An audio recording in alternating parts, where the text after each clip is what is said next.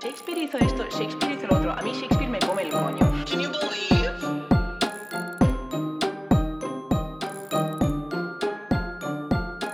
Y nada, que Diego es el puto amo.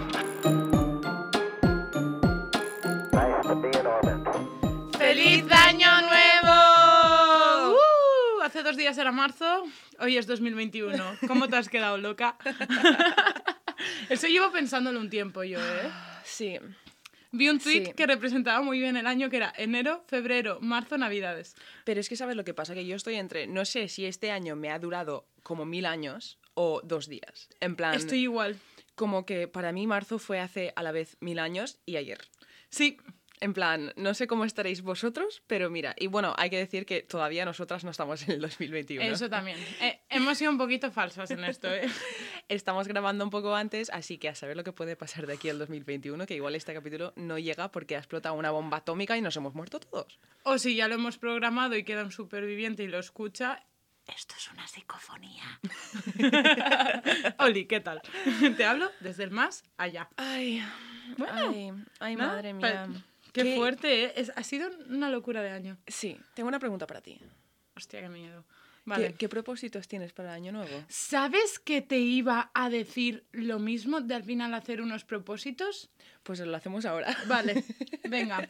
¿Pero personales o de todo? O sea, personales en plan de trabajo y tal? Personales, en Vale. plan, tú, para ti, para tu vida, para 2021, ¿qué quieres? Eh, eh, manifiéstalo. Vale, tengo algunas ideas. O sea, tengo varias. Vale. Porque yo siempre me propongo un montón de cosas y así, si de 10 cumplo 4, ya he cumplido 4 en vez Sí. de una de 3, Sí. ¿sabes? Eh, una es acabar de sacarme el carnet del coche, que me falta el práctico. ¿vale? Eh, la segunda es que los proyectos que tengo en mente que no son específicamente trabajo. ¿vale? Empiecen a salir, Sí. porque tengo ahora mismo tres Sí, que están, bueno, uno es este, sí. que ya está cual. en marcha, pero... Este, de hecho, este es algo que yo he es un propósito de mi 2020 que yo he cumplido, que hemos cumplido, en plan... Claro, esto ha sido como nuestro bebé del 2020. Tal cual. Y teníamos otros, lo que pasa que la pandemia es así. Sí, Claro. sí. Que esos vendrán pues el año que viene. Espero que sí. la verdad que sí. efectivamente. Y además, quiero, aparte de continuar entrenando mm, en plan en pol y en telas, quiero empezar a hacer, eh, ¿cómo se dice en castellano?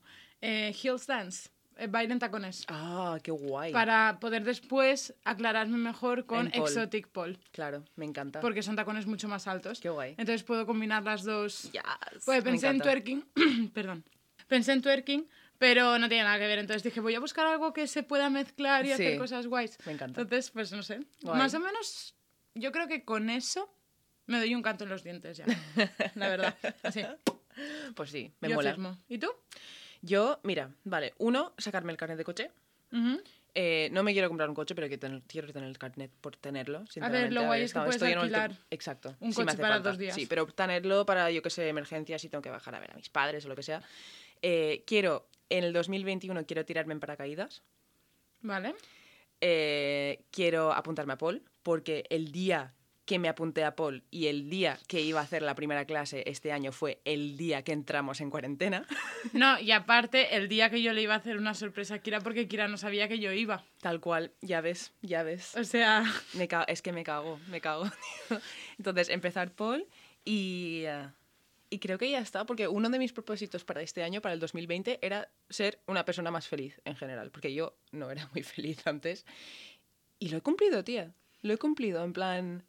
No sé, estoy como mi- mis orgullosa. propósitos de este año eran acabar la carrera y la acabé y... uf, Enhorabuena. O sea, eso no sabéis lo feliz que me hace, porque era algo ya, llevaba cinco años y yo ya tenía curro de lo mío. Tal cual. Entonces era como, joder, ya lo tengo todo, me falta quitarme esto de encima y me puse a tope en la cuarentena, o sea, estudiaba 10 horas al día. Tal cual. ¿Sabes? O sea, estudiaba un montón porque era como, me lo tengo que sacar todo y me da igual si me graban, si me lo tengo que sacar. O sea, sea como sea, como si me quieren hacer el examen Mm, ellos. Te mataste a estudiar y te lo has sacado, tía. O sea, Exacto. estoy súper orgullosa de ti. Y la segunda es que me hiciesen profe en el sitio en el que estaba. Yo estaba de Tal ayudante Tal cual. Y yo quería acabar la carrera para poder ya decir, oye, a mí me hacéis profe Jack, ¿no?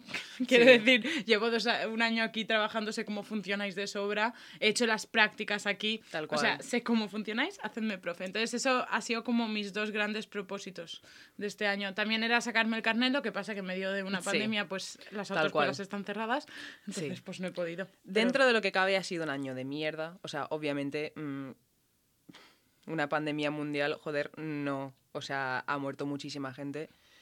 Pero también hay que intentar mirar el lado bueno de todo lo que has podido hacer, aprender este año de...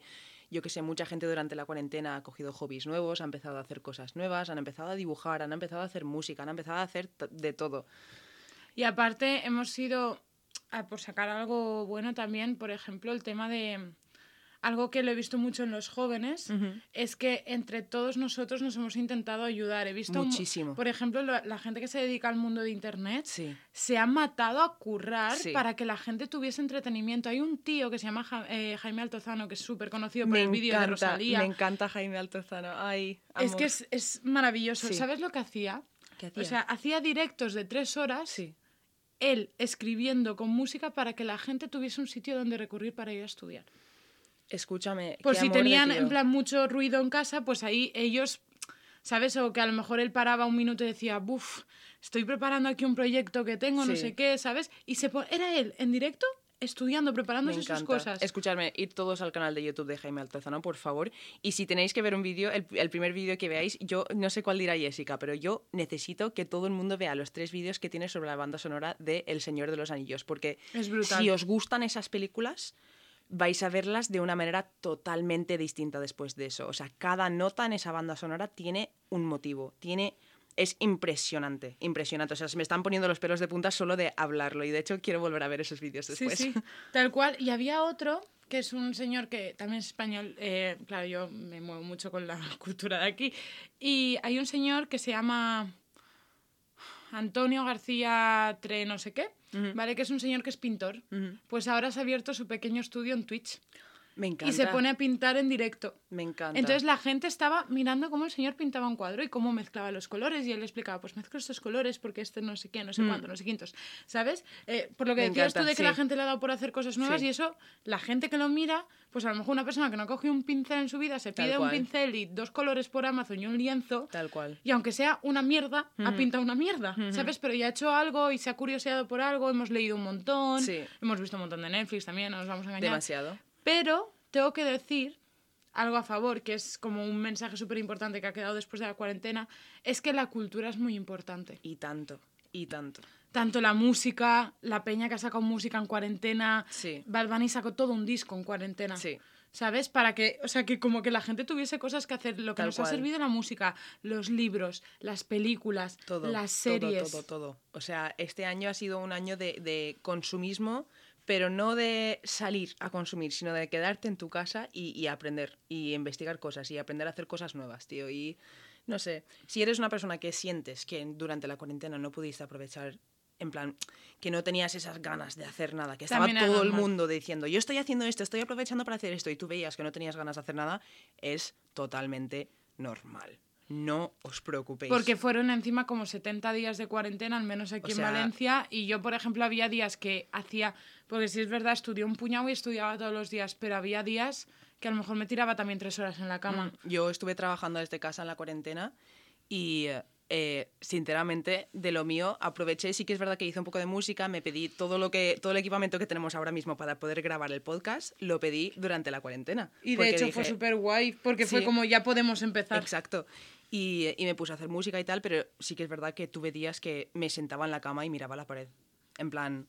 Pero me vino muy bien para, para asentar mis pensamientos y muchas cosas que me habían estado pensando y no sé, me vino muy bien para desconectar.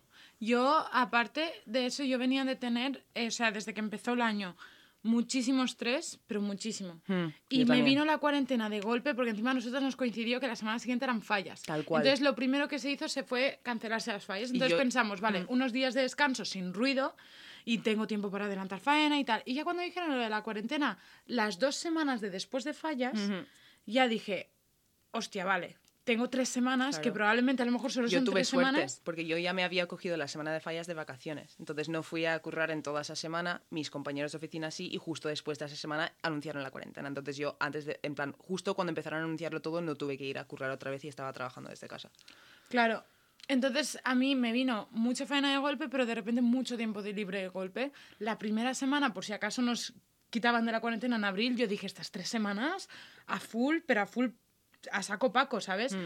Y, y empecé a trabajar un montón tal, pero ¿qué pasa? Que llegó ya cuando empezaban a ampliar. Y dos más, y dos Sí. más, y dos más. Sí. Que yo dije, ahí hubo un momento que me dio un bajón. Mm, normal. Porque empecé a pensar la carrera, en el TFG, me, me, me dio muchísima ansiedad, pero a la vez me hizo para pensar en Sí. cosas y aclararme lo que quería y decir a por ello, ¿sabes? Tal cual. Y de hecho cuando empezaste a decirme lo del podcast y todo, dije, o sea, lo de que te habías comprado el micro, la tarjeta de sonido y todo eso, dije, buah, ya, ya está. Sí. Viene, sí. se viene, se viene. Y hasta aquí. A ver, sí, han pasado muchísimas cosas malas este año, muy malas, pero hemos querido traer un poco de luz y hablarte de todas las cosas buenas que han pasado este año, que igual por el tema de COVID o lo que estaba pasando en Estados Unidos del Black Lives Matter y todo eso, no nos hemos enterado porque somos eh, unos seres eh, muy morbosos y nos gusta todo lo malo. Nos gusta todo lo malo y siempre lo vemos en las noticias, así que venimos a contarte cosas buenas. Exacto. Y creo que encima son noticias buenas que creo que yo, de hecho, creo que al menos las que yo tengo hubiesen salido en las noticias al Tal menos cual. como algo viral. Sí, ¿Sabes? sí. En A plan- ver, yo tengo algunos que igual sí que... No, yo tengo algunos Conocéis. que seguro que sí, Sí. pero tengo otros que a lo mejor son un poco más random Sí. porque son más divertidos, Sí. entre comillas, entonces lo ponen eso que hacen al final, por ejemplo, muchos telediarios, que es noticias más pequeñitas, Sí, tal cual. pues lo dejarían ahí, pero hubiese salido y a lo mejor alguien se acordaría de eso ahora. Sí, me encanta. Vale, quiero empezar yo porque mi primera noticia es algo que sí que tiene un poco que ver con el coronavirus, pero no sé si aquí en España llegaría la noticia, ¿vale? En abril de este año, un veterano de la Segunda Guerra Mundial de 99 años, ¿vale? Llamado Tom Moore, capitán Tom Moore, Ujú. eh, recaudó 31 millones de euros para el, NHA, el. NHS, que es el Servicio de Salud Británico. ¿Sabes cómo lo hizo? Quiso dar 100 vueltas a su, a su jardín, ¿vale? Que es un jardín de 25 metros cuadrados, y su idea era recaudar 1.000 libras, o sea, unos 1.100 euros, 1.140 euros. Pero, o sea, recaudó, recaudó 31 millones solo dando vueltas a su jardín. Y la última vuelta lo hizo acompañado de la Guardia de, de Inglaterra y lo emitieron en directo a todo el mundo que estaba en cuarentena. Me muero. 99 años, chicos. 99 años. O sea, es brutal. Y ha Eso ganado el récord Guinness. un montón. Ha Ah, ganado el récord Guinness de conseguir la mayor recaudación eh, benéfica con un paseo individual. Ostras. A ver, es que es una pasta. Sí. Y aparte, si, si lo piensas, es una tontería, en el sentido de, Claro. no es un pavo que te está pintando un cuadro, ¿sabes? No, es no, un no. señor mayor, muy mayor, dando claro. vueltas, ¿sabes? Con un motivo bonito, que es el recaudar dinero por toda la situación que Pues estábamos. de, de 1.000 libras a 33 millones de libras. Casi 31 nada. millones de euros. Eso lo he visto un montón también, ¿eh? Flipas. Un montón de gente... Y quiero ligar esta noticia a otra, ¿vale? Y Vale. ya, ya te paso No, no, a tranquila. eh, que también tiene un poco que ver con la cuarentena, ¿vale? Que es que eh, una mujer llamada Jenny Steña, no sé muy bien cómo pronunciarlo, ¿vale? Es una mujer polaca de 103 años que vive en Massachusetts, en Estados Unidos, sobrevivió al coronavirus y una de las primeras cosas que hizo cuando lo celebró fue pedir una cerveza. En plan, lo, so- lo sobrevivió y cuando ya le dijeron que estaba bien, dijo, vale, tráeme una cerveza. 103 años. Tía, yo soy fan de esa señora. Sí. De esa y la DJ más mayor del mundo. Sí, O sea, de esas dos, yo quiero, es, es mi, llegar a esa edad sí. y hacer eso. Pues esos son mis únicos dos datos, así que pueden relacionarse con toda la mierda que ha pasado este año y, y ahora ya todo lo demás son cosas súper bonitas. Vale, yo la primera, o sea, mis noticias eh, son random, o sea, hay enfermedades, o sea, enfermedades, pero con algo positivo, Sí. no es como el COVID. Tengo animales, tengo movidas muy random, ¿vale? Vale, tú O sea, cuéntame. Yo la primera que me hace mucha ilusión es que África por fin está libre de la polio. Eso lo he visto. Locura, locurote. El 28 de agosto salió una noticia en nature.com, ¿vale? Es una de las revistas o Sí. empresas más importantes de todo el ámbito científico, naturalezas y todo eso. ¿Vale? Eh, la ONU hizo un comunicado que de los 47 países que hay en África, en ninguno se ha diagnosticado ningún nuevo caso de polio. Ole. ¿vale? Después de un gran programa de vacunación y prevención. Porque es súper importante, aunque ahora lo pensemos mucho por el tema del coronavirus, lavarse las manos. Muy importante. Yo no me, no me, no me he resfriado ni una vez este año. ¿Por qué? Porque, joder, ah, obviamente antes también me lavaba las manos, ahora lo estoy haciendo religiosamente, en plan desinfectando y tal, pero yo este año no me he caído, no he caído enferma de nada, de nada. Yo creo que tampoco. Y si alguna vez ha sido más porque a lo mejor me iba a las 7 de la mañana en bici, Claro. me iba muy fresquita y me cogía algo más de la... Claro. Pero... No, ¿No? nada. En verdad nada. Nada. Bueno, pues lo importante de esto es que no hay una cura para la polio, pero al igual como nosotros a los dos meses de nacer, que justo ayer lo consultamos Sí. en una conversación, a los dos meses de nacer a ti te ponen la vacuna contra la polio. Tal cual. Que esa vacuna hace que tú no cojas. Exacto. Tú no coges con eso. Pero si la coges no hay una cura. Ahí está. Eso es, Te por eso es súper importante. Vale, el último caso que se registró en África fue en 2016, Ujú. en Nigeria del Norte. ¿vale? O, bueno, no es Nigeria del Norte, sino el norte de Nigeria, perdón. Sí. Es que es North Nigeria. O sea, Sí. te- como el, el artículo en inglés lo puse así como muy spanglish, ¿vale? Antes del 2012, Ujú. Nigeria representaba más de la mitad de casos mundiales de polio. Madre mía. Madre mía. Y ahora se puede decir que definitivamente todo el continente de África está libre de polio. Solo quedan casos en Afganistán o algún... No me acuerdo, un país de esos acabados en Itán. Pero eso me parece súper importante porque cuando pensamos en África, una, por eso he dicho el continente de África, pensamos que África es un país Tal cual. y Tal es un cual. continente. Es como Exacto. decir, en Europa, Exacto. ¿Sabes? Eh, Europa tiene muchos países, ¿vale? El continente de África siempre pensamos que tiene, pues que son gente pobre, que no tiene recursos, que vive en tribus, en cuanto no es así. Hay muchos países en África. Exacto, exacto. Y muchos países que tienen mucho dinero, Sí. ¿sabes? Y que siempre se mueren pues porque les pica un mosquito, por, ah, porque no tienen agua potable y cosas así. Y esta, que es una enfermedad muy chunga que nos acompaña desde hace muchísimos años, Sí. ¿sabes? Allí ya se ha, re- se ha erradicado completamente. Desde Me hace 2016. muy contenta. Sí, la Qué verdad. guay. ¿Y Qué tú guay. qué me cuentas ahora? Venga. Eh, vale, pues mira, vengo a contarte algo también un poco relacionado que, bueno, eh, igual esto lo habéis visto porque se hizo súper viral. No sé si acordáis eh, en este año el vídeo del bailarín de ballet de un niño de 11 años de África. No tengo aquí apuntado de qué país era, lo siento. que se llamaba Anthony Mesoma Madu. Puede que lo esté pronunciando mal, lo siento. Eh, vale, pues eh, no sé si lo habéis visto, pero es un vídeo de niño, un niño de 11 años que va, sin, va descalzo, bailando, pero bailando de una manera impresionante.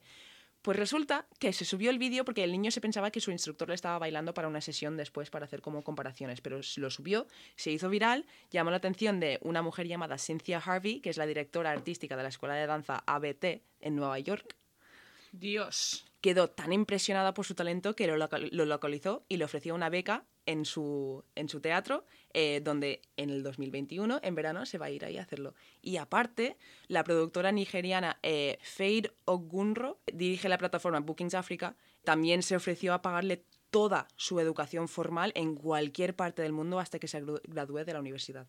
Qué fuerte. Qué fuerte. Todo por el talento. Porque, porque obviamente el chiquillo y su familia no tenían recursos y, y la gente ha visto ese talento y ha dicho, escúchame, esto no puede, el mundo tiene que ver Y más esto". sobre todo en el mundo del ballet, que no es por nada, es un mundo muy ario. Sí. Y no quiero llamarlo racista como tal, pero sí. Sí, Si tú buscas los más famosos, siempre son o rusos o polacos, tal cual. súper rubios, con ojos azules, Ujú. súper blancos. Es verdad, es A verdad. eso me refiero, ¿sabes? Es verdad, ya ves. Hay que darle oportunidad a la gente con talento y la gente con buenas ideas. Y... Tal cual. Tal cual. Porque si no, al final todo es un monopolio del mismo tipo de gente y solo Sí. se ve el mismo tipo y el de poder del. Internet, al igual que la gente puede ser muy mala y muy asquerosa, la gente también puede ser muy, muy buena. Sí. Y nada, me hizo, lo vi y, y- y Es como, me puse muy "Ay, contenta. sí". sí. Me encanta. Eh, vale, el siguiente que te traigo los voy a alternar porque sí que tengo algunos muy seguidos que son del mismo tema. Ujú. Entonces los voy a alternar. Es que a lo mejor tú lo tienes porque es algo muy random y es así como científico tal, Sí. ¿vale? Pero que es que hayan en Canadá un trozo de un continente perdido. Lo he visto, pero no lo he apuntado. Sí, sí. Y además estaban buscando algo de diamantes. Estaban buscando no sé qué de diamantes en la zona y de repente dijeron, "Eh, esto es un trozo de continente. Sí, tal cual. A ver, esto pasó, eh, bueno, se trata de eh, que han encontrado un pedazo de cratón del Atlántico del Norte. Atlántico Norte, perdón. Que es un protocontinente que se extendía desde el norte de Escocia. ¿vale? Madre mía. Bajaba por el sur de Groenlandia y después eh, llegaba hasta la parte más oriental de Canadá. Vale. ¿Vale? vale. Eso era como sí, sí, el lo continente. Lo, está- imaginando. lo estáis visualizando, ¿no? Lo tenéis en la cabeza. Muy bien. Vale, pues un cratón son los primeros trozos que se rompieron de la Pangea. Eso es un cratón. Vale. O sea, Europa en su momento fue un cratón, Vale, ¿vale? sí, sí, o por sí, ejemplo, Inglaterra sería un cratón porque se ha desprendido. Hasta, no sé hasta qué punto, pero me entiendes, ¿no? Un pedazo de lo que era la Pangea. Sí. ¿Vale? ¿Qué pasa? Que una geóloga, que se me ha olvidado apuntar el nombre, eran ya muchos datos que yo tenía que procesar, Sí. ¿vale? Dijo que la composición mineral del cratón del Atlántico, eh, del Atlántico Norte no se puede confundir. Es algo que solo lo tenía esa parte. Entonces, cuando estaban buscando diamantes, Claro. ¿vale? Porque la zona norte de, Canadá. Es muy rica en minerales Sí. en general y sobre todo hay muchos diamantes, e igual como creo Sí. que es en África Central o algo Sí. así, también hay un montón de diamantes. Sí, que causan problemas. Efectivamente, muchísimos. Sí. Pues estaban buscando eso y vieron que la erosión de la piedra, y aparte cuando fueron a analizar el material de la piedra, es que tiene una composición química que no lo, no lo tengo apuntado porque yo ya esto, como no lo entiendo, no quería liarla, ¿vale? En plan, resumiéndolo, pero Sí. tiene una composición química que no se puede confundir, que no se encuentra en ningún otro continente de este mundo. Me flipa que a día de hoy sigamos encontrando estas cosas que pensamos, repito, pensamos que lo sabemos todo, no tenemos ni puta idea. Y, o sea, y este hallazgo, que es lo que ya me reventó la cabeza, ¿vale? Apunta a que el continente del Atlántico Norte se estima que ahora es un 10% más grande de lo que se pensaban que era. Un 10%, mucho, ¿eh? Imagínate todo el Sí, recorrido sí. que te he dicho desde Escocia hasta la parte más oriental de Canadá, Tal cual. Me encanta. pues se piensa que es un 10% más grande. Pues eso es muy interesante porque va ligado a una. No ligado, pero puedo ligarlo a algo que yo he encontrado. Vale, pues a ver, no, ligado no va, pero es, también tiene que ver con algo que pensábamos que era de una manera de la antigüedad que resulta que no es así. Resulta que este año han encontrado objetos, ¿vale? Que indican que los humanos podríamos haber llegado a las Américas miles de años antes de lo pensado. ¿Qué dices? Sí. Han encontrado objetos de piedra eh, en el interior de una cueva que se llama Chiquihuite, en. México, ¿vale? Y estos objetos indican que los humanos podrían haber llegado a las Américas hace 30.000 años, casi el doble de lo que sugiere la mayoría de Dios. estimaciones actuales. Eh, ahora, me- o sea, actualmente los arqueólogos están como debatiendo un poco sobre la fecha y en un principio muchos, muchísimos dataron la primera presencia eh, de humana en las Américas hace unos 13.500 años, ¿vale? Pero estos objetos sugieren que fue hace 30.000 años. Madre de Dios. Sí, Es que es- eso es lo que me, me- me gusta de, de, de la vida en general, Sí, sí. ¿sabes? Que me descubran cosas cuando te es que han encontrado cuchillas... mueven lo inamovible. Sí, sí, sí. O sea, cuchillas, puntas de proyectiles, eh, trozos de carbón que datan a, a 30.000 años, que es, o sea, es muy probable que estuviésemos mucho antes. Eso cambia ya ¿Cómo conocemos la historia? tal cual. En plan, Pero es igual como lo, lo de la pirámide escalonada de China, que Tal data de cual. 11.000 años anteriores. pero hay uno mayor, hay uno más mayor que eso. ¿Cuál? Eh, no sé, no me acuerdo cómo se llama Vale. ahora mismo, pero me lo dijo después de escuchar el capítulo, me escribió mi novio y me dijo, por cierto, dile a Jessica, que se me olvidó decírtelo, eh, dile a Jessica que hay uno que me- creo que me dijo que eran 10 16.000 antes de... O sea, era, era más, era más antiguo. Pero es eso que Sí. nunca sabes lo que te puedes encontrar. No hemos explorado, No, no, no, creo, no. ni un 40% de la superficie marina. No, no, no, no. Y mira tú que llevamos años haciendo viajes en barco, ¿sabes? Que el barco no es de hace tres días como el patinete eléctrico, ¿sabes? cual. O sea, el Tal barco cual. tiene sus añitos. Tal cual. Igual como es que, yo qué sé, las bestias marinas y todo eso, tú no sabes lo que ha podido existir en un anterior, porque sí, tú aquí sabes que existían mamuts y dinosaurios porque se queda en la piedra. Exacto. Y lo que hay en el mar. Y si un día creamos una aspiradora o una red enorme Hmm. que tenga kilómetros de profundidad Sí. y empezamos a sacar huesos de animales... Pues de eso también tengo cosas que contarte, pero sigue Vale. tú porque me estás, es que todo lo que, lo que me queda Vale. ahora para contarte son cosas científicas que van Esta, todas un esta es cortita, pero quería reivindicarla porque me ha hecho mucha ilusión. Eh, yo soy una friki de la literatura. Sí. ¿Vale? ¿Y qué pasa? Que me puse a ver si había habido mm, algún algo muy representativo este año con la literatura, porque como ha habido un boom también de mm, Han habido, se han publicado un montón de libros Sí. sobre cuarentena, o sea, diarios, photobooks, Tal cual. De política, de todo. O sea, eso es- ha sido una maravilla también.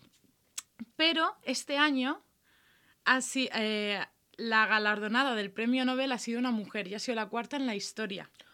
Hostia. El Nobel de Literatura este año se ha llevado una mujer. Se llama, eh, lo voy a pronunciar mal, seguramente, ¿vale? Pero para que... lo- Es Luis, eh, pero de chica. O sea, lo, Lo- Lois. Lois, Ujú. ¿ok?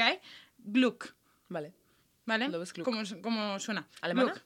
Eh, a ver, es una mujer, creo que eh, tengo que es una poeta estadoun- estadounidense. Vale. No sé la descendencia a lo mejor porque era un artículo que hablaba Claro, de ella, de su vale, vale, carrera y tal. Tenía 77 años. Hostia. ¿Vale? Y en el 93 ganó el premio Pulitzer.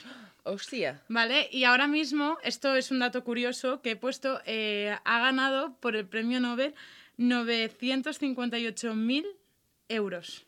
O le. Me Porque encanta. con los Nobels te dan Sí, sí, dinero. te da- exacto. Pero si no me equivoco, cada Nobel tiene un precio. Sí.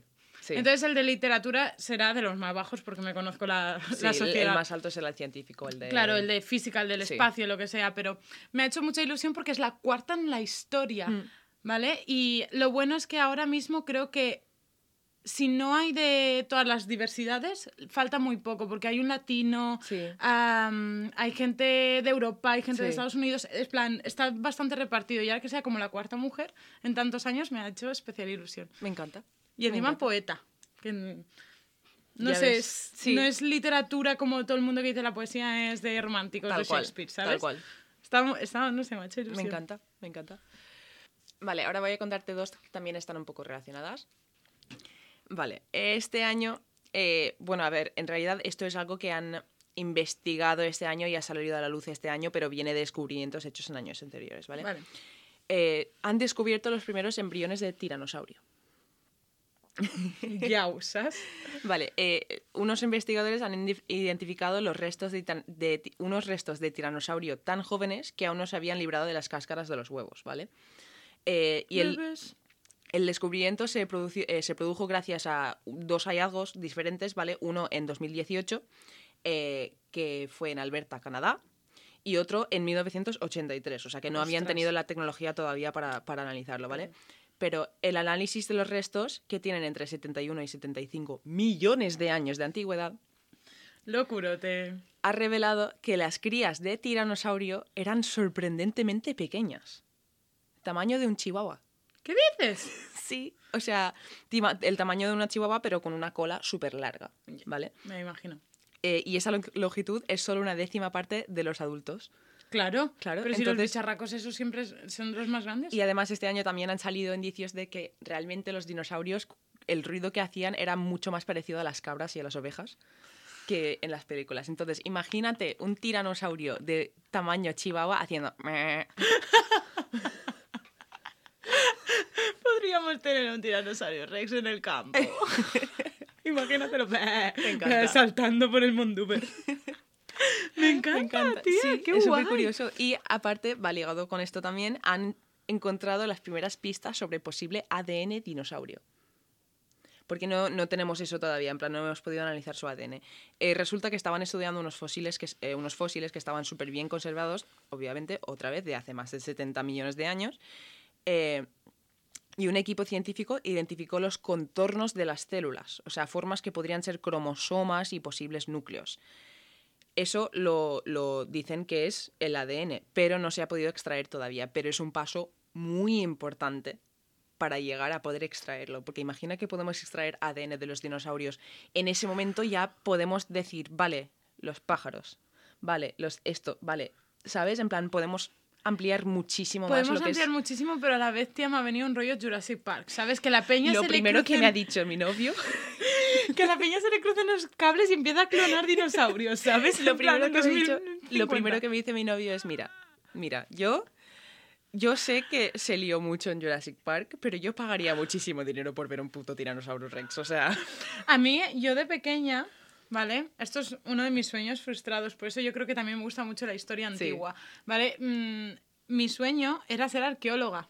ay, De hecho, cuando venía hacia aquí escuchando el capítulo del monolito Sí. y de la esta Ibera y tal, digo, Buah, es que yo. Y mi madre me dijo, bueno, es que cuando acabes de estudiar la carrera ya se, hubiese- ya se habrá descubierto todo. Y en ese momento, claro que no. Es que no, Claro. es que claro que no. Te lo juro que me hubiese. O sea, si existe un Jurassic Park. ¿vale? Aunque la peña esté loca, yo creo que al menos ir allí, que me metan en una casa que sé que no me van a destruir, ¿sabes? Y poder verlos tipo como cuando vas al zoo, pero al Sí, aire libre, que sea sí. una isla solo para dinosaurios que no puedan salir. Problema, como clones a que estos que tienen alitas, Ya. Es que es una movida, no. ¿eh? Ya. el conocimiento se puede usar para bien y para mal. Sí. Por cierto, dato importante que me acabo de acordar. Eh, ¿Sabes que la palabra helicóptero es una palabra compuesta? Helios y pteros. Mm, pues a lo mejor lo sabía, pero no... Pterodáctil, helicóptero. ¿Ya ves? Viene de lo mismo. ¿Ya ves? Sí. ¿Cómo te has quedado? Dato interesante. Bueno, ¿qué, qué más tienes que contarme? pues ahora te voy a hablar de animalicos. Vale, sí. Te voy a contar uno así más oh, qué mono y otro para rayarte la cabeza. Vale, rayame la cabeza. Vale. El- bueno, los alternamos si quieres, me da igual, pues. Hoy te quería hablar de Diego. Diego Vale. es una tortuga, Vale, hola Diego. ¿vale? Es una tortuga de las Islas Galápagos. Vale. Que son tortugas que pueden llegar Sí. a medir un metro y medio. Y pueden tener, pueden ser súper viejos, ¿no? De hecho, hace poco hubo uno que murió. Espérate, igual me vas a contar esto, pero murió No. uno. Vale, pues yo me acuerdo de una tortuga eh, eh, que murió hace unos años, igual, vale, lo acabo de buscar, si- siendo sinceros, hemos hecho una pausa y lo he buscado. En el 2016, que se llama Harriet, eh, que, que había llegado a conocer a Charles Darwin y murió con 175 años y era de la isla de los Galápagos. Claro, es que esas tortugas son las más grandes y las más, creo que se llama longevas, bueno, que duran un montón Sí, de años, Sí, ¿vale? es que esa isla es especial. Exacto. Sí. Es por el clima, por las condiciones. De hecho, ¿qué ha pasado con esta tortuga? Que es una tortuga muy importante porque ha salvado a su especie. ¿Por qué? Resulta que Diego era una tortuga gigante de más de 100 años, ¿vale? De la isla Galápagos. Y estaba en un zoo de Estados Unidos, no me preguntes cuál porque no me lo he apuntado porque me he quedado con lo otro, ¿vale? Hace 50 años en, la isla, en las Islas Galápagos, debido a algo que es muy triste, pero es algo que pasa del tráfico de los animales, Sí. Esas tortugas son muy exóticas y son muy distintivas. Yo tengo Sí. una tortuga en casa que pesa un kilo y medio, ¿vale? Estas tortugas pueden, ah, bueno, por ejemplo, Diego pesa 80 kilos, Dios. mide 90 centímetros de largo Sí. y casi un metro, y, bueno, un metro y medio de alto. Si Madre alarga el cuello, Sí. es un metro y medio de alto, Sí. ¿vale? O sea, que es una tortuga muy tocha. ¿Qué pasa? Que pues la gente pues los roba para Claro. traficar con los animales. ¿Qué pasa? Que quedaban dos, eh, dos machos y 12 hembras de toda su especie. Dios. Sin tener en cuenta pues las que estén en casas de por ahí, pero ¿Y Diego qué dijo? Eh, Diego estaba en un zoo de San Diego, pues sí que lo tengo apuntado. Y en 1976, en un programa de reproducción para, de especies protegidas o de especies de, mm, en peligro de extinción, se cogió a Diego y se lo llevó allí. ¿Qué pasa? Que habían, era un programa que eh, habían tres machos, sí. ¿vale? Y Diego fue uno de los que, bueno, fue el que más hijos tuvo, Sí. ¿vale? Porque han nacido 2.000 tortugas. ¡Dios mío! Y el 40% de esas tortugas son hijos de Diego. Joder, Diego. Madre es mía. decir, 800, Fúmate un cigarro.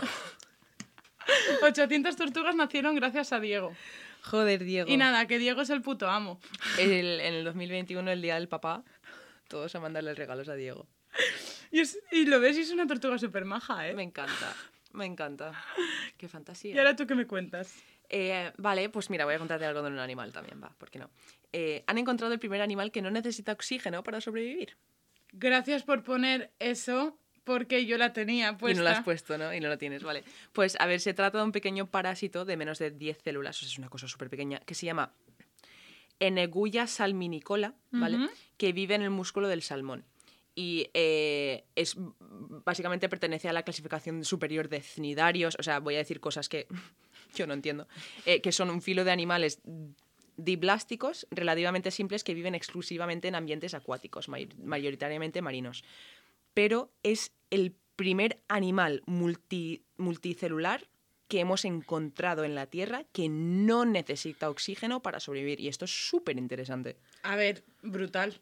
Porque hasta donde nosotros sabemos, todo animal o ser vivo multicelular nece- necesita oxígeno. Sí. O sea, plantas, animales y personas, así por categorizarlo todo en grande, Mm. todos necesitan. Es que están rompiendo con muchas ideas que teníamos en la cabeza de, de esto tiene que ser así. Y eso es algo que, que sí, que la ciencia es científica, obviamente, tiene sus cosas, puedes probarlo, en plan que sí que puedes decir que esto es así de cierto, pero tendemos a pensar que, es, que, que, Es que así. ya está, que ya no hay más, ¿sabes? Y, Por eso sí se llaman teorías, porque si no se llamaría regla. Exacto. En plan, algo mucho más que no se puede mover, pero se llaman teorías porque pueden modificarse. Vale, yo tengo una muy random de animales, Vale. ¿vale? Sobre un lagarto, que es el lagarto de Komodo, Sí, vale. ¿vale? El dragón cómodo. Eso, el dragón de Komodo. Vale, resulta que el titular es que nacen crías de dragón de Komodo sin presencia de un macho. Brutal.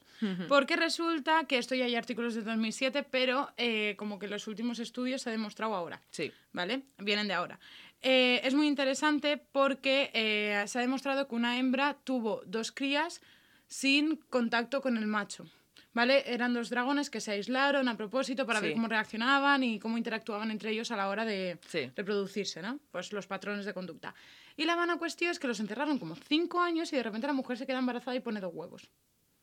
Que dijo, escúchame, quiero salir ya de aquí, no quiero estar más con este tío, lo hago yo. lo hago yo. ¿Y qué pasó? Que nacieron dos bebitos de dragón. ¿Qué pasó? Que les hicieron un, como una especie de análisis de paternidad, de prueba de paternidad, perdón, ¿vale? Para determinar si había habido un fenómeno que se llama, lo tengo que leer, partenogénesis. Sí. Partenogénesis implica que una hembra, porque es la única que tiene la capacidad de fecundar, Sí. tiene como las herramientas suficientes para autoinseminarse. Tal cual. ¿Cómo se demuestra esto? Con una prueba de ADN. Cogieron el ADN del macho, lo compararon con las dos crías y no coincidía. Entonces, la posibilidad de que fuese parten- eh, partenogénesis era cada vez más grande.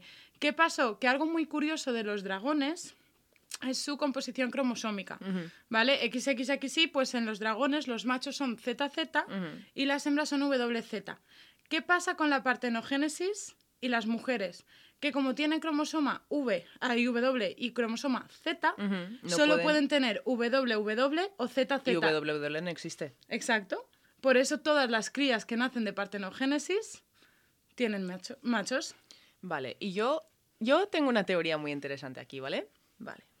¿No se supone que Jesús iba a renacer y venir a salvarnos a todos? ¿Y si ha renacido como un dragón cómodo? ¿Y si todas, en plan, y si hay una confundi- nos hemos confundido de religiones y la reencarnación es algo que también piensan los, los cristianos y en vez de volver como humano en algún momento la ha cagado y ha vuelto como un dragón de cómodo y ha dicho, joder, yo aquí no puedo hacer nada y aquí estamos en pandemia? Me muero, ¿te imaginas? o en cucaracha, por eso él sigue vivo. Es que es una inmaculada concepción. Tal cual. Y lo guay de esto es que esto solo pasa, es muy frecuente en invertebrados, como los caracoles. No se puede, o sea, en mamíferos de momento no hay indicios, Sí. o sea, que básicamente ahora se dice que no se puede. Sí. Y que en reptiles es súper, súper, súper raro. Entonces han encontrado esto y ha sido como, wow, Me encanta. muy fuerte. Me encanta. Ay, me encanta. Qué guay. ¿Y Em, qué me dices tú ahora? ¿Qué más tengo que contarte? Porque como he ido saltando, Yo también. este año han descubierto que Marte emite zumbidos. Y no saben por qué. Como el Messenger. Hostia, me- mm, qué trauma. Qué trauma me acaba de venir a la cabeza con ese ruido. Marte. Marte te envía un zumbido. A ver, pues resulta que, eh, bueno, esto también viene de cosas que se han hecho en años anteriores, pero han, lo han dicho ahora.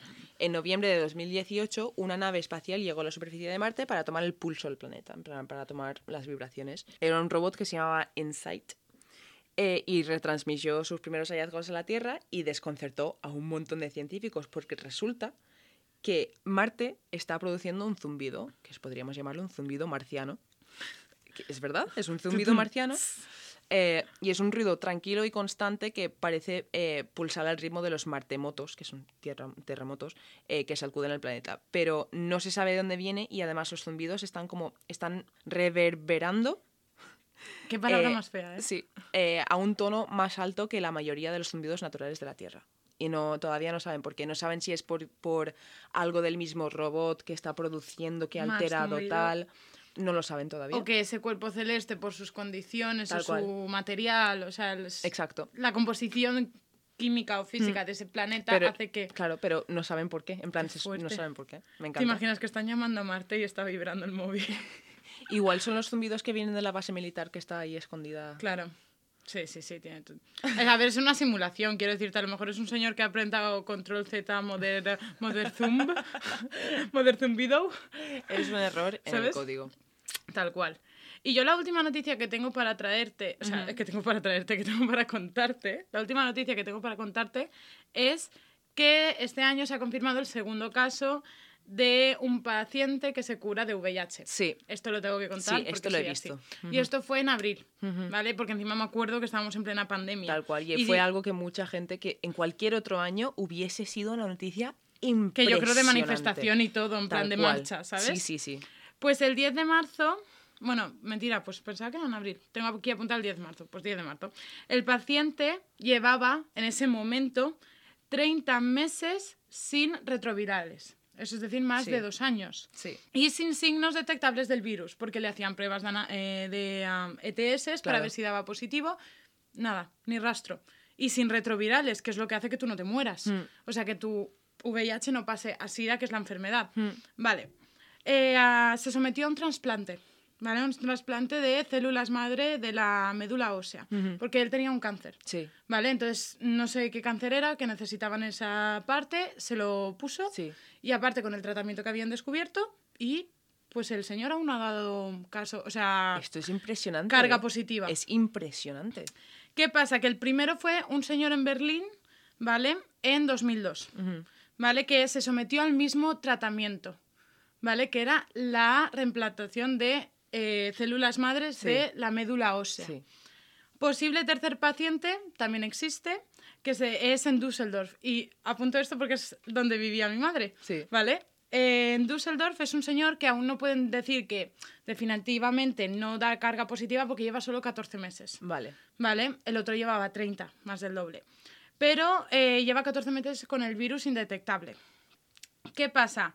Que, indetectable y sin medicación. ¿Qué pasa? Que los trasplantes de, fueron de donantes que tenían dos copias de una mutación que provoca que los glóbulos blancos sean resistentes al VIH.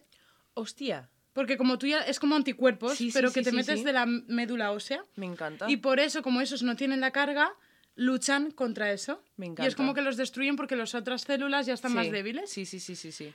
Conforme eh, las células del donante van reemplazando las de la persona con el virus, disminuyen las posibilidades de que el VIH se replique.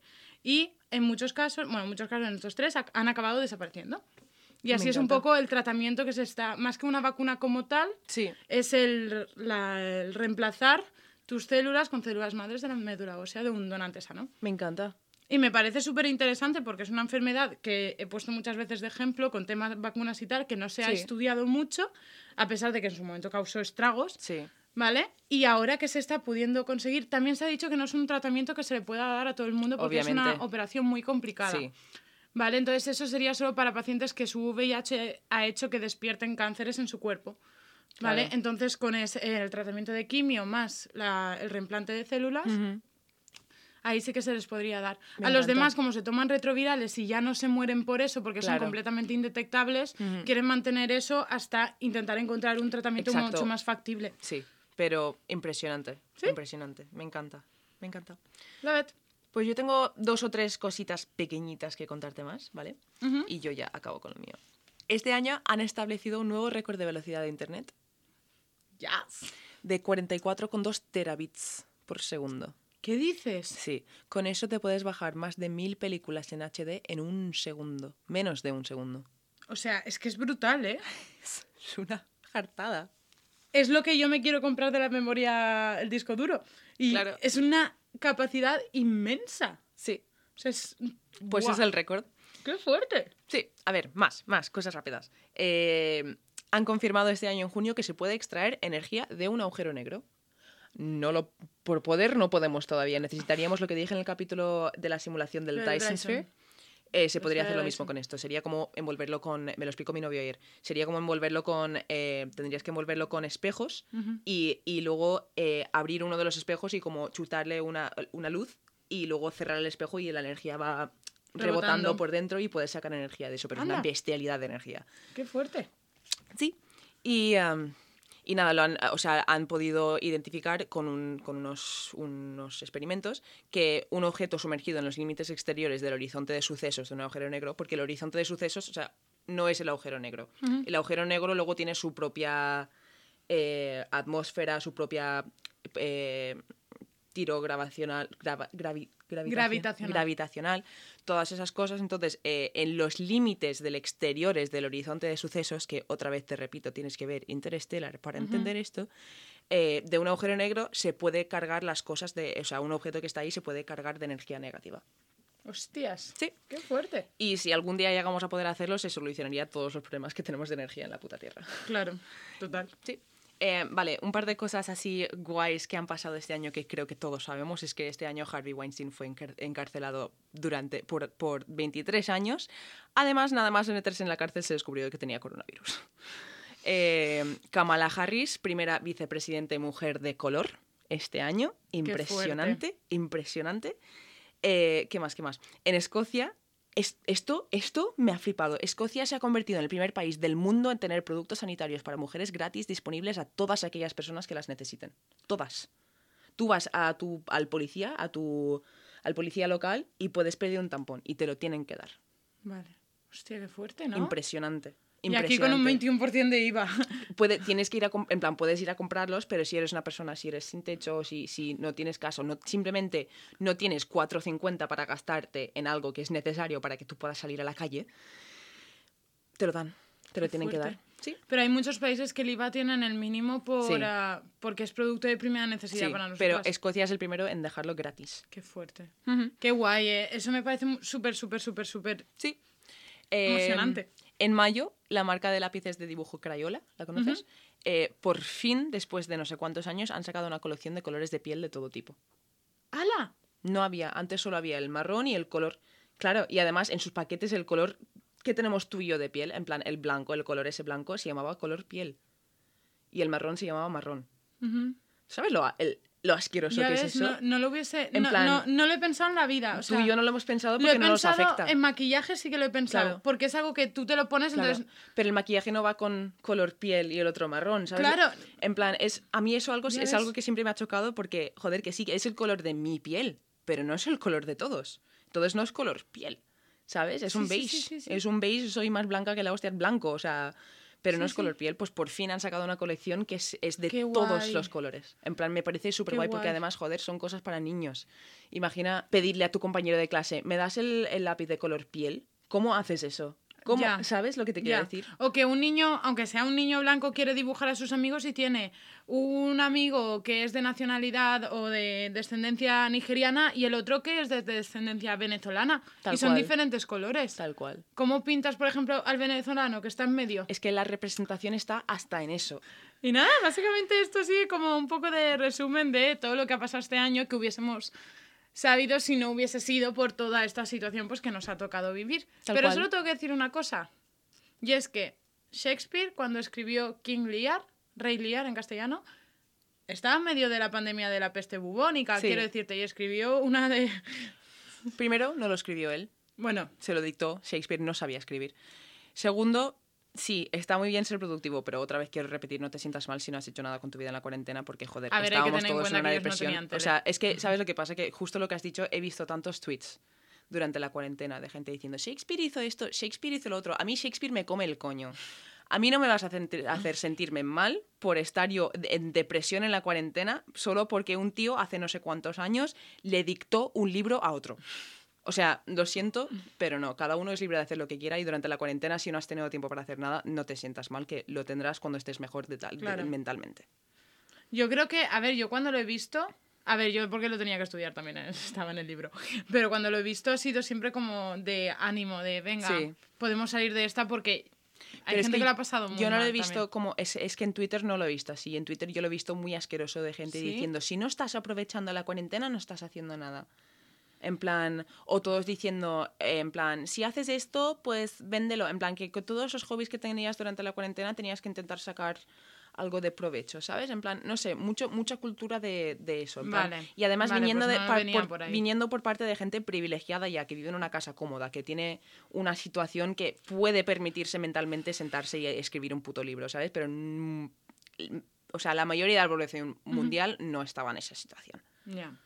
O sea, Yo ya te digo, yo las veces que lo he visto, lo he visto más por los libros que he tenido que estudiar porque me salían los Tal cual. exámenes, pero eso era como mi reflexión en el sentido de, de, venga, que tú puedes, Mm. ¿sabes? Que después estaban mis días que Pero yo es que pensaba sabes lo que pasa, que es con sobrevivir es suficiente. Tal cual. Como en una época como esta, con sobrevivir y llegar al día siguiente es suficiente. No tienes que escribir un libro para cual. sentirte realizado. Ahí te doy la razón. Ahora queremos hacer una sección que eh, hemos estado esta semana, bueno, estas últimas semanas, eh, preguntándoos por, Instagram si nos podíais dejar algunas preguntas, si queríais saber algo de nuestra vida, del podcast en general. Y nos habéis dejado unas cuantas, unos más que otros. Muchísimas gracias a todos los que nos habéis dejado preguntas. Y nada, venimos a ver si podemos satisfacer vuestra curiosidad. Vale, he de decir que hay, pe- eh, hay películas, hay preguntas de todo. Sí, ¿Vale? O sea, del podcast como más técnicas Sí. y de nosotras como personas. Entonces, pues las voy un poco a alternar. vale. La primera que tengo aquí, y, y me parece muy curiosa, es ¿cuál es la cosa más rara que te ha pasado nunca? Rara puede ser, intuyo, de cualquier tipo, para Vale. bien, para mal, pero extraño, particular. Vale, yo tengo muchas, pero no voy a contar la más rara, rara, rara, porque la más rara me la voy a guardar para el capítulo que sale el día de mi cumpleaños, que en ese capítulo haremos como una... Vamos a contar todas nuestras experiencias paranormales. Entonces voy a intentar pensar en algo no paranormal.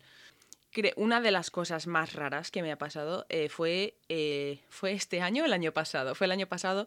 eh, vale, yo el año pasado empecé a cantar con un grupo de blues y el primer día que íbamos a hacer el ensayo, en plan el primer toma de contacto que iba a tener con ellos, fue un día, mm, el- creo que fue el día después de cortar con mi ex, o fue una movida, yo estaba bastante mal, ¿vale? Y fui esa mañana a trabajar y tuve que ir a una de las otras oficinas que siempre están poniendo reggaetón, en plan, siempre tienen puesto reggaetón, y entro a la oficina y estaba sonando la canción que íbamos a ensayar esa tarde, que es Feeling Good de Nina Simone, que me dices tú que tiene eso de reggaetón Nada. entré a la oficina y casi me puse a llorar, porque llevaba desde el día de antes pensando, esto es algo que quiero hacer, quiero hacerlo del grupo, pero no estoy en un momento ahora que, en plan, mentalmente no estoy para poder hacerlo. Y entré a la oficina y estaba sonando esa canción y fue como una señal que dije, tengo que hacerlo. Eso sí, lo del grupo al final acabé yéndome y todo eso porque no fue bien, pero... Pero la experiencia, genial. O sea, de, de cosas así que me pasan de, de- de ver cosas o escuchar cosas que justo tienen que ver con algo que iba a hacer y que me cambien la opinión, me pasan muchísimas. Tal cual. Yo, a mí, esta es un poco más sad, pero no la voy a contar en plan sad, sino es como una randomada que me pasó cuando Sí. era muy pequeña. Bueno, muy pequeña tampoco, tenía 10 años. ¿vale? Eh, que fue que yo tuve un sueño, o sea, yo recuerdo ese sueño como con tres fotos, pero fotos no, como tres mini stories, Sí. ¿sabes? La- el, am, el primero era que el campanario de mi pueblo, o sea, yo veía el campanario de mi pueblo desde cierta perspectiva porque se quedaba a la izquierda Sí. y veía un... No sé, yo sabía desde qué perspectiva estaba viéndolo, ¿vale? Tocaban las 12, como las campanadas, Sí. ¿vale? Pero las 12 de la mañana, pues era, era de día. La siguiente sensación que yo tengo es que me vibra el, el bolsillo, Sí. o sea, el móvil, Sí. ¿vale? Yo cojo el teléfono y de repente lo siguiente que veo es mis pies en el suelo, en el césped de un parque y que se me cae el móvil, ¿vale? Sí. A la semana lo que me pasó fue que yo estaba en el parque con una amiga y de repente sonaron las 12. Me llamaron al móvil, que me llamó mi primo Sí. diciéndome que mi, mi abuela había faltado. Y lo siguiente del susto, porque no Se me lo cayó el esperaba, móvil. se me cayó el móvil. Y en ese momento, en ese momento hice así, o sea, levanté la mirada del suelo, Sí. miré a Laura, o sea, la miré como si hubiese visto un fantasma y me puse a llorar. Eh, o sea, se me yo creo, los pelos de punta. te lo juro por mi vida que eso es lo más raro y, a ver, fue hace muchos años, por Sí. eso lo cuento así, ¿sabes? Pero que fue algo como tan raro lo que tú Sí. dices, señales, ¿sabes? Como si el mundo me estuviese preparando Sí. para lo que me iba a esperar. Y me dio más miedo lo que las coincidencias estas que yo tenía esa imagen en la cabeza como ya si la hubiese visto, Sí. que lo que había pasado porque era una señora que estaba enferma, Sí, sí, entonces sí. ya quieras o no, pues te preparas, obviamente lo pasé mal, pero, Pero madre mía, muy fuerte. me encanta. Siguiente pregunta. Dame más. Vale. Eh, ¿Cuál ha sido nuestro tema favorito de los tratados en el podcast hasta ahora? Tanto uno de tu parte y uno de la mía. Teoría de la simulación, sin duda, sin duda, porque es algo que me flipa y es que ya lo he dicho que podría estar horas hablando de eso. Yo del tuyo, eh, mi favorito yo creo que fue el de Egipto. Sí, también. Es que el de. Egipto, ah, yo soy, ya lo he dicho, soy muy friki de Me todo lo antiguo. Y de lo tuyo, lo que más me ha gustado, creo que. Creo que. mm, ¿Quién quiere ser un señoro? Eso estuvo divertido. Sí, sí, me gustó mucho y me, me impactó mucho también. En plan de decir, esto de verdad son palabras que han salido de la boca de alguien, tío. En plan. sí, sí, sí, tal cual. Ese es uno de mi top 3. Y también el de los profesores. El de los profesores, El de los profesores yo cariño. creo que para mí ha sido el, me- el mejor porque nos ha dado más para divagar. Sí. ¿Sabes? Mi estómago está haciendo mucho ruido, chicos. No sé qué está pasando. Nos hemos comido un plátano antes y yo, no, no tengo hambre. Lo siento, mi estómago quiere participar también. ¡Holi! ¿Qué tal? Vale, pues esos dos. Vale. Siguiente. Resumir, si tuvieses que resumir el año con una fotografía, ¿cuál sería? Vale, vale, tengo una, vale. Y creo que, espero que esta foto sea de este año, ¿vale? Pero no sé si tú te acuerdas de una foto que te- se hizo súper viral, que creo que fue durante la cuarentena, que no había casi gente por ahí, y un hombre sacó una foto en el metro de Inglaterra de dos, eh, de dos ratones pegándose. ¿Te acuerdas de esa foto? Me suena. Vale, espérate, esto lo subiremos al Instagram. Me encanta, me encanta esta foto. Mira esto. Esto para mí me resume el 2020. No hay gente y los animales luchando. En plan, Me meo. me encanta esa foto. Yo tengo una foto y un vídeo, pero los dos es de lo mismo, ¿vale? Vale. Durante el confinamiento. Lo del hombre que salió con el dinosaurio. Ese es el vídeo. El señor que salió vestido de dinosaurio a tirar la basura. Y le paró la policía a decirle que qué coño hacía en la calle. Tirando ¿Vale? la basura, pero joder. Vestido de dinosaurio. Claro, Tyrannosaurus Rex, la basura. No, no. la basura. y después hubo una imagen que se hizo súper viral, que tú solo podías salir para sacar al perro. Sí. Y hubo un señor que sacó una estufa a pasear. Y como no, eso era en España. Entonces, pues nada, me hizo gracia la basura Me encanta, representa, representa muy bien. re- representando. Sí. Vale. Siguiente. Eh, me han preguntado como nuestro ritual a la hora de grabar y un poco como eh, aquí, lo que Vale. estamos haciendo ahora. Vale, pues el ritual es. Llega Jessica. Oli. Eh, yo empiezo a montar aquí el chiniquito y pongo las cosas. En plan, tengo aquí montado unos cojines detrás del ordenador para que alcolche el sonido. Hemos colgado dos, eh, dos mantas para que suene un poco mejor. Habréis, si habéis escuchado los primeros capítulos, habréis notado bastante la diferencia donde estamos grabando ahora.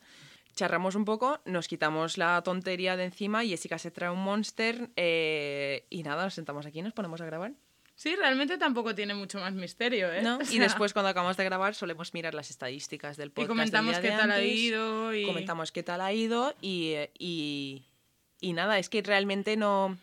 Y si habláis del proceso en plan de investigación, pues de normal... Que también hay una pregunta sobre eso, si quieres lo ligamos. Vale, pues eh, de normal yo lo que hago es, eh, porque graba- solemos grabar domingo. Eh, yo lo que hago es entre semana investigo lo que tengo que investigar y ya lo tengo hecho. Y además, como yo edito los podcasts, pues los edito entre semana para que salgan el sábado también. Pero como de normal suele ser una, una conversación, en plan es una conversación entre las dos, eh, mm, tampoco hace falta, no tenemos un guion, ¿sabes? No. En plan, venimos con nuestros apuntes y hablamos y ya está, pero guion no hay.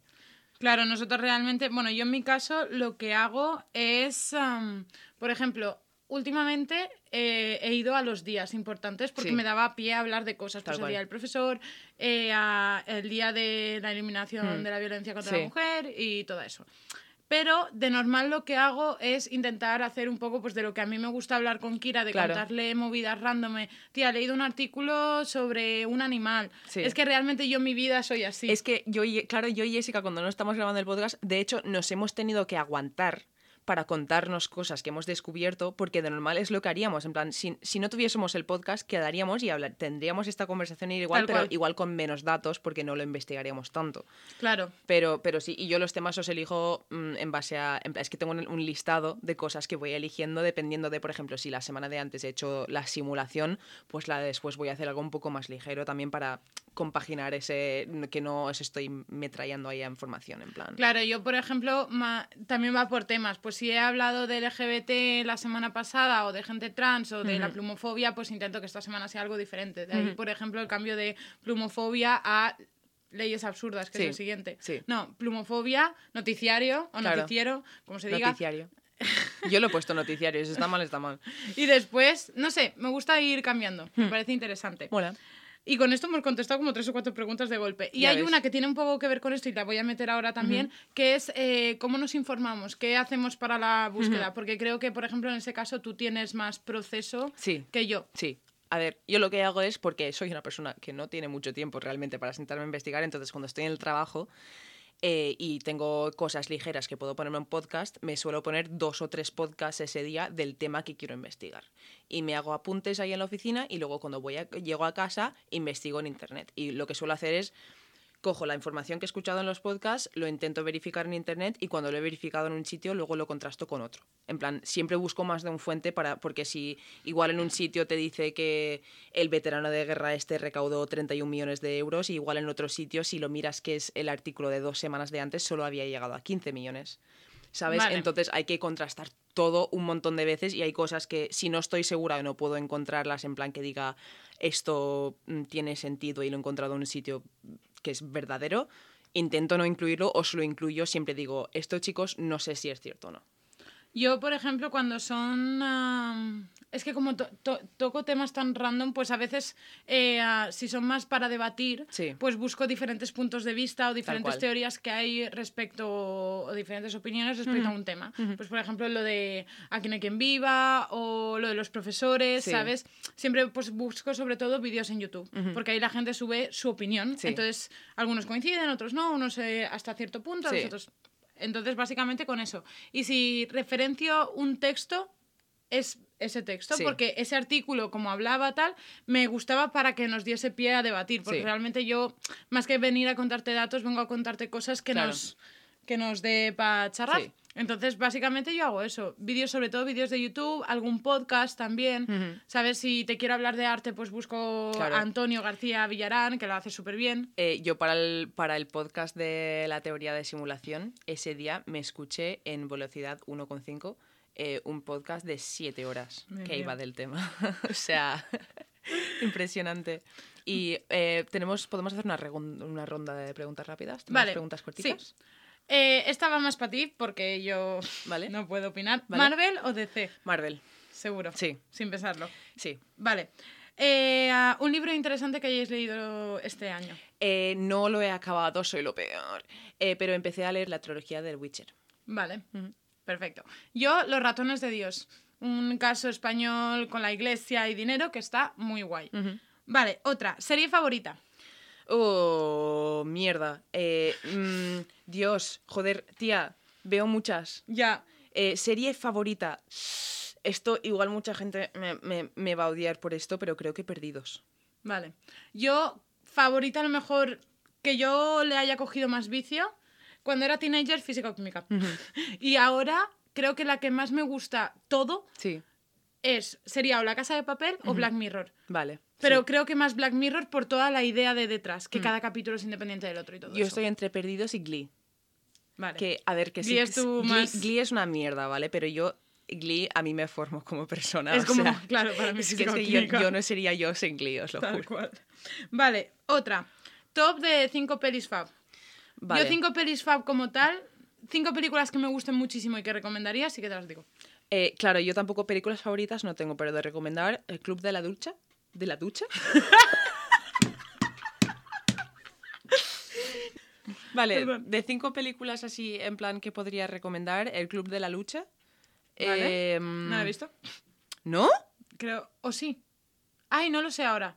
Es que el año pasado con Andrés vi muchas películas y en la cuarentena también puede ser que sí. La A ver, primera regla del Club de la Lucha es que no se habla del Club de la Lucha. ¿Eso te suena? Puede ser, pero a lo mejor es que sí, es una película muy conocida, me suene por conversaciones. No lo sé. Mm, eh, yo creo que si lo hubieses visto estarías ahora mismo diciéndome que sí, porque es una película que es eh, marca, Vale. marca. Eh, Vale, esa. eh, mm, el origen, eh, Interstellar, Matrix y Mm, quiero intentar pensar en una de comedia. Hot Fuzz. Hot Fuzz. Me encanta muchísimo esa película. Me la enseñó mi novio y me parece una obra de arte maestra de la comedia. Vale, y mis cinco películas, a ver, no son mis favoritas porque no tengo película fab, pero que siempre recomiendo porque están muy chulas, es El Show de Truman, Sí. brutal. Eh, Shatter Island, Sí. también. Así de musical, tal, pero así más antigua, Cabaret, me flipa. Y después, una que he visto este año que me ha encantado, que es Los dos papas. Sí. O sea, brutal producción de Netflix, todo genial. Y la quinta, mm, pues... Mierda, se me ha olvidado. Vale, joder, se me ha olvidado. La tenía en la punta de la lengua y ahora. ¿Matrix no te gustó? Matrix también la recomendaría.